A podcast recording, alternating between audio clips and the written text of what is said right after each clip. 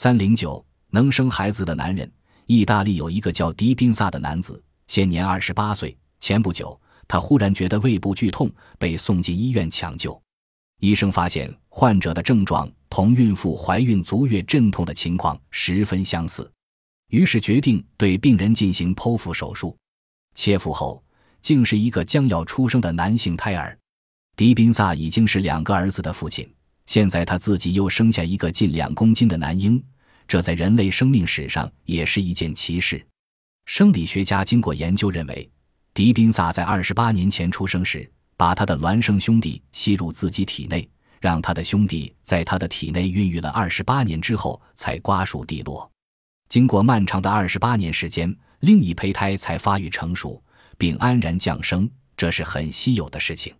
目前，婴儿身体健康，生理正常。这为医学界提供了宝贵的研究资料。